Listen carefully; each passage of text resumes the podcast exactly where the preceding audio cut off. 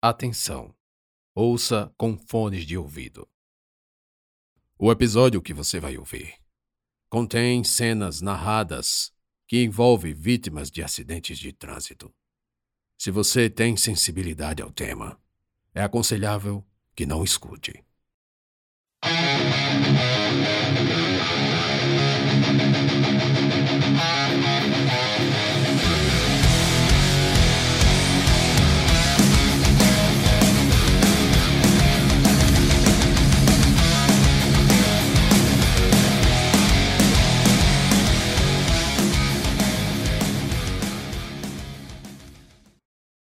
Baldo era calvo, branco e magro. Tinha o nariz pontudo a rivalizar com seu pomo de Adão. Ele e Margarete se conheceram quando ela ainda era casada. Seu falecido marido, Carlos, era dono de uma vasta rede de distribuidoras de alimentos. O magnata, como era chamado pelos amigos, vivia e respirava trabalho. Vezes sem conta, chegou a dormir no escritório, para evitar perder tempo indo e voltando de casa. Não sabia o que era viajar, a não ser a trabalho ou a negócios. E quase não via Margarete, muito menos o filho Carlinhos. Por mais que a esposa reclamasse, o magnata nem tempo para ouvir reclamações tinha. Foi em meio a tantas e tantas imposições da esposa que cada vez substituía a ausência do marido por futilidades, que Carlos contratou Baldo para ser motorista particular da família, responsável por levar a esposa e filhos para onde ela quisesse. A princípio, a ideia lhe pareceu um tiro no pé, um risco à manutenção da fidelidade da esposa, ainda para ele que sempre foi dado a se envolver com amantes. Mas, diante da seleção dos candidatos a motoristas, entre eles Baldo, o magnata entendeu que não havia com o que se preocupar. O novo empregado era feio, antipático, calado e, acima de tudo, careca. Ou quase. Carlos sempre achou que a esposa abominasse homens sem cabelos. Acontece que Margarete encontrou em Baldo não apenas um motorista aplicado, sério, pontual e prestativo. Achou um amigo. Alguém que estava sempre com a resposta certa na ponta da língua. Alguém que sabia escutar, ouvir tudo que Margarete tinha a dizer. Até mesmo assuntos íntimos e a decepção com o casamento. O único problema era a face enigmática de Baldo sem emoção, muitas vezes fria, afiada e atenta para qualquer que fosse a ameaça. No fundo, ela ouvia como alguém de bom coração. E o lado sombrio era justificado pela própria profissão, que exigia dele atenção redobrada. E foi indo tão bem à frente de um volante que o magnata convocou Baldo para ser seu motorista em viagens mais longas. Numa delas, enquanto o carro subia uma serra, Baldo perdeu o controle ao se chocar com outro carro. Capotou e o magnata foi ejetado do veículo. Margarete ficou viúva e o pequeno Carlos, órfão. Investigações concluíram que o acidente foi causado por imprudência do outro motorista e que se o passageiro viesse com cinto de segurança, Poderia ter ficado vivo. Baldo também quase morreu. Mesmo abalada, Margarete deu todo o apoio à recuperação do amigo, que continuou dirigindo para a família, logo após sair do hospital. Assim, não demorou para o amigo motorista e a viúva assumirem publicamente um relacionamento, para em alguns meses se casarem apreciando o respirar lento da esposa. Baldo pensou o quanto a sorte lhe sorria até aquele ponto. Mas era necessário mais. Pois, tal como os gregos idealizaram, a sorte nada mais é que uma faceta da fortuna. Essa sim capaz de dar e tirar. O celular tocou. Era o policial que havia atendido à ocorrência. Alô, senhor Baldo? Não consegui. Como assim? A Secretaria de Segurança tem um regulamento que uh, os casos de mortes suspeitas devem passar por um exame. O médico responsável, que se chama Dr. Marcos, já falou que precisa abrir o menino. Essa história já ganhou noticiários, jornais, a porra toda. A minha esposa também vai querer saber o que ocorreu. Todos queremos. Bom, eu estou à disposição para qualquer outra coisa. Obrigado. Mas eu sei com quem falar. Tem um colega que talvez possa ajudar. Como é mesmo o nome do médico? Marcos, isso? Sim. Ok. Vou ver aqui o que posso fazer. Baldo desligou o telefone. O ônibus 13 para e eu subo com o Rafael. Pela janela vejo The Rock ficando para trás, dando tchau com sua mão enorme. De repente sinto uma imediata sensação de perda. E sinto também saudade. Algo que nunca aconteceu enquanto estava vivo.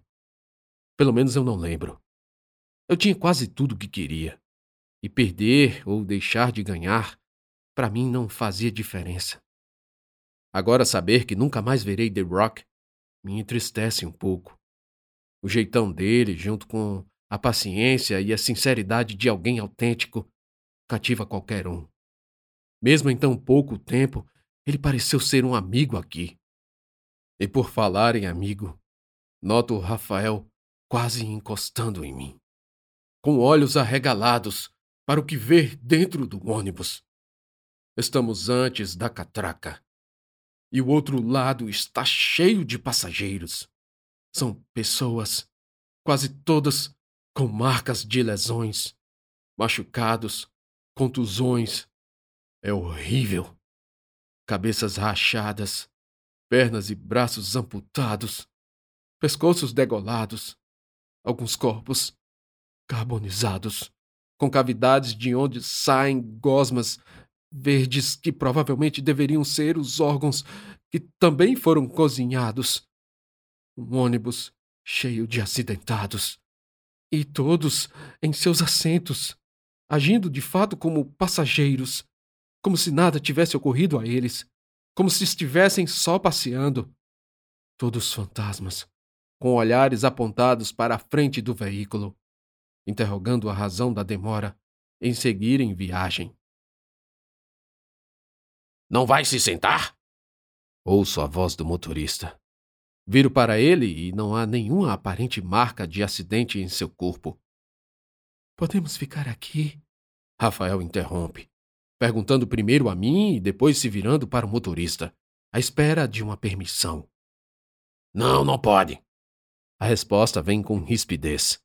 O motorista é um velho, com olhos cansados, lacrimosos. Tem um roupão azul, provavelmente a farda de alguma empresa de transporte público.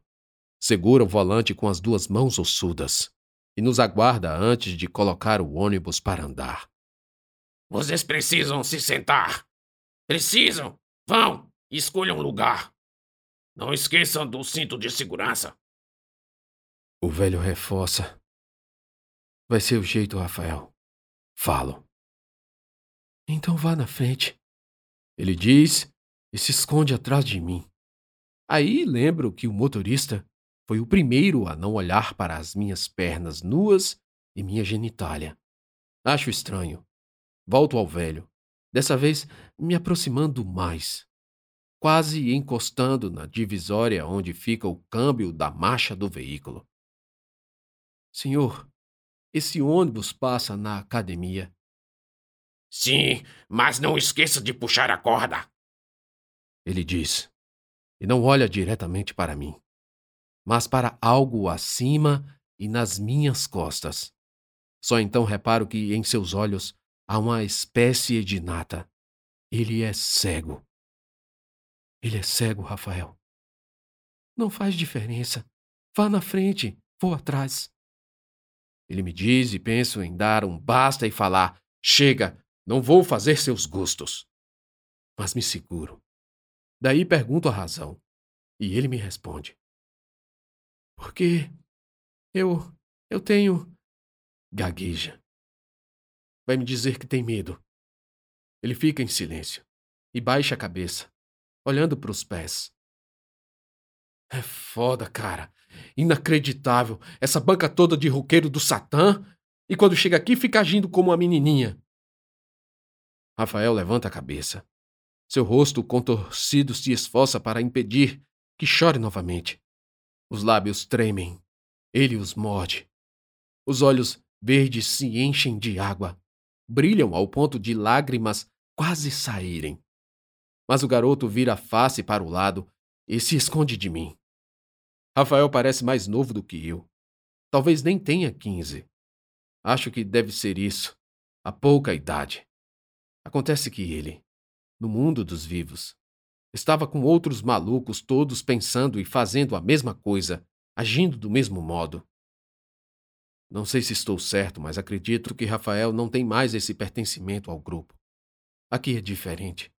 Aqui a gente está fora e longe. Eu também. Agora sinto remorso por insultar, chamando ele de menininha.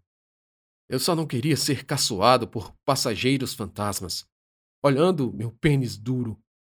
Queria só me acostumar com a vergonha. Ah, isso é pior que a escola, onde a gente tem vergonha de falar, apresentar trabalhos. Olho para Rafael. Ele está quase desistindo de ir atrás de mim. Cara, beleza. Eu vou na frente. Fica aí atrás. Obrigado. Ele não consegue terminar a palavra. Se emociona, engasga, respira, levanta a cabeça e diz: Pronto, passou. Não sei a razão. Me sinto bem por fazer isso por ele.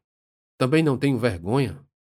Ponho a mão no seu ombro, tocando no couro do sobretudo, e digo: Passou, cara. Vamos.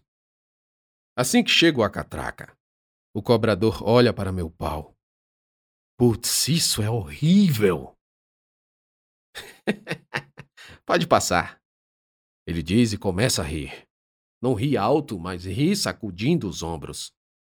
É um cara magro, de olhos claros. Aparenta ser jovem. Talvez seja a simpatia, porque quando sorrir, os dentes brancos logo se destacam. Está com o mesmo modelo de farda do motorista.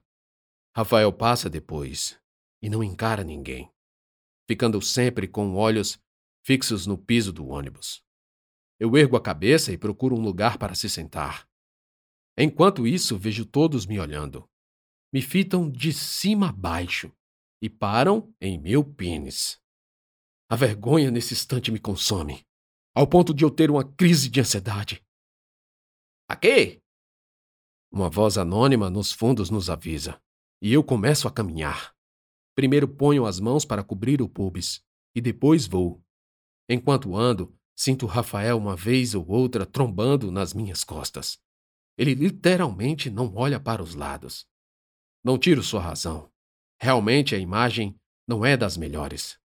Nem se compara a assistir vídeos ou olhar fotos de acidentes em grupos de WhatsApp ou sites gore.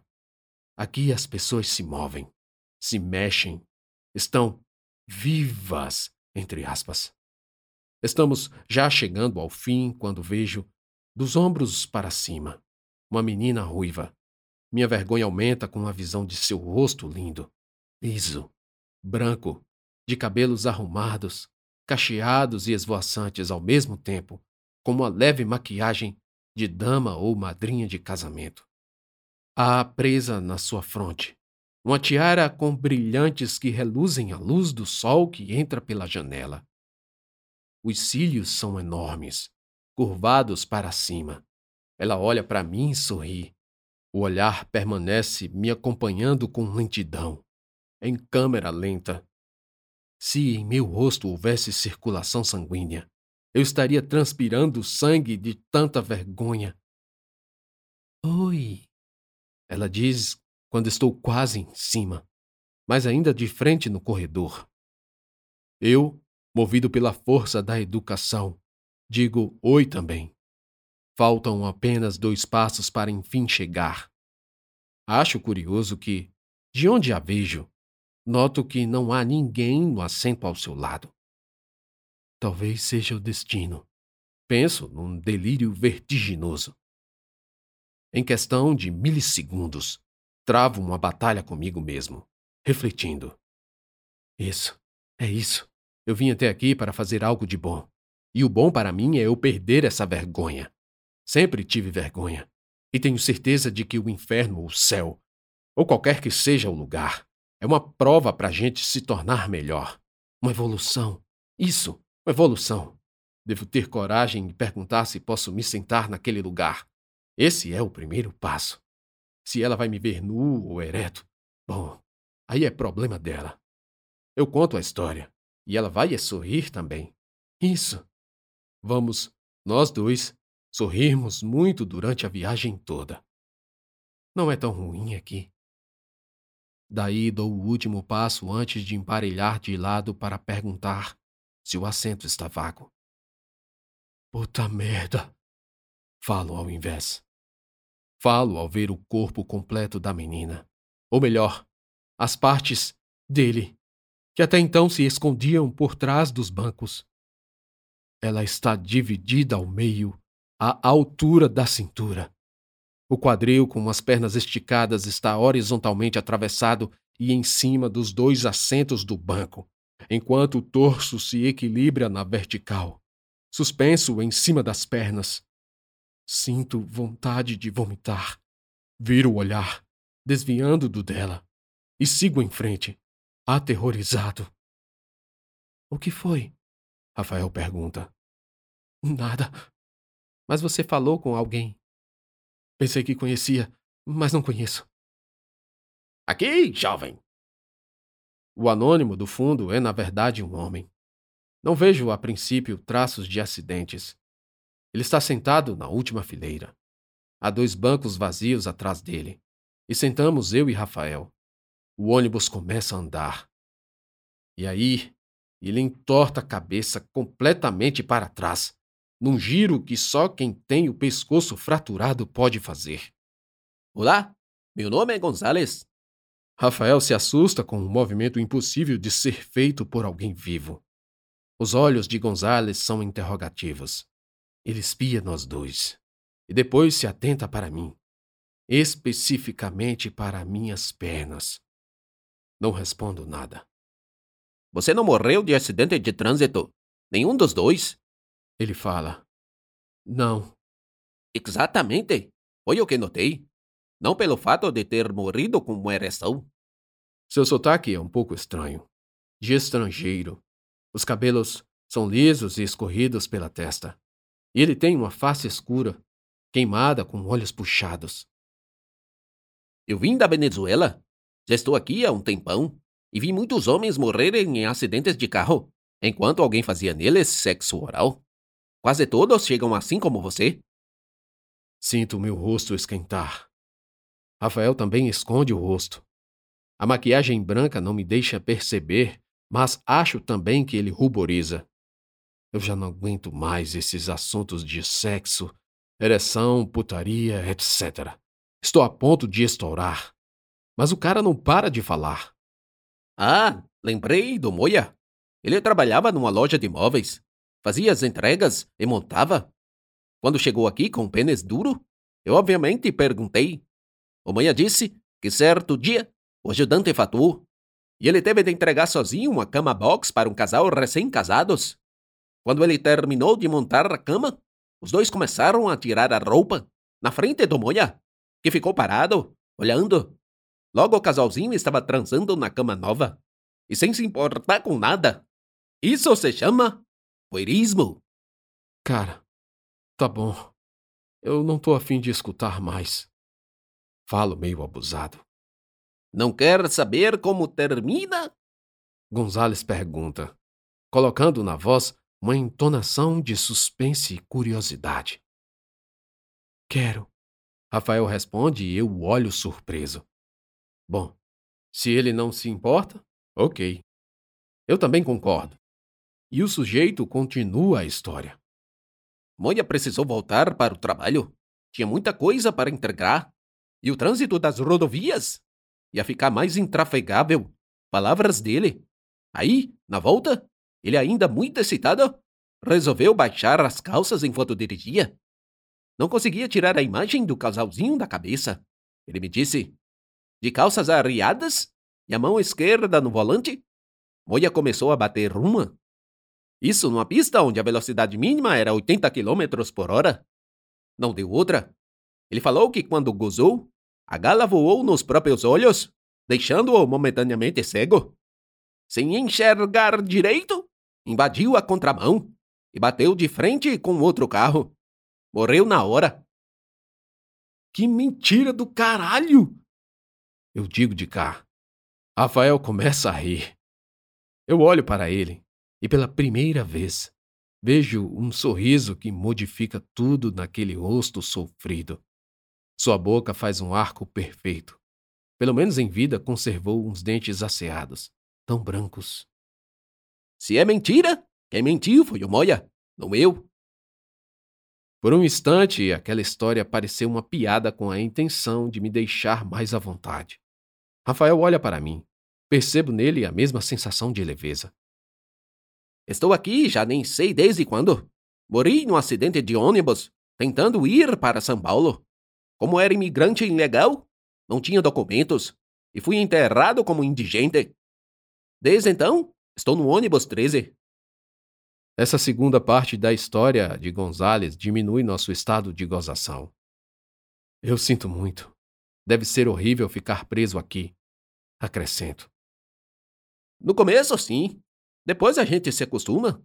Aqui são todos passageiros temporários, menos eu, porque estou preso no limbo. O motorista e o cobrador são funcionários. O ônibus leva os espíritos do IML até o purgatório, o inferno ou o céu. Geralmente os acidentados não estão em condições de se movimentar. Mas, enfim, morreu envolvido num acidente de trânsito? Vem para cá. O ônibus para. A porta dos fundos abre. Os passageiros que podem se levantar assim o fazem. Homens com fardas azuis entram em seguida. Trazem sacos pretos. Eles pegam os corpos, que se mexem, e às vezes falam algo fazem perguntas. Os funcionários não respondem. Ficam em silêncio e levam embora os sacos. Assisto a tudo parado, sem dizer nada. Ouvimos só os passos dos homens para lá e para cá no assoalho do ônibus. Rafael engole seco. Não precisa ter medo. Já estão mortos. Não sentem dor. Mas eram pessoas e morreram. Rafael fala e se interrompe com o tranco do ônibus, que recomeça a andar. Give me fuel, give me fire.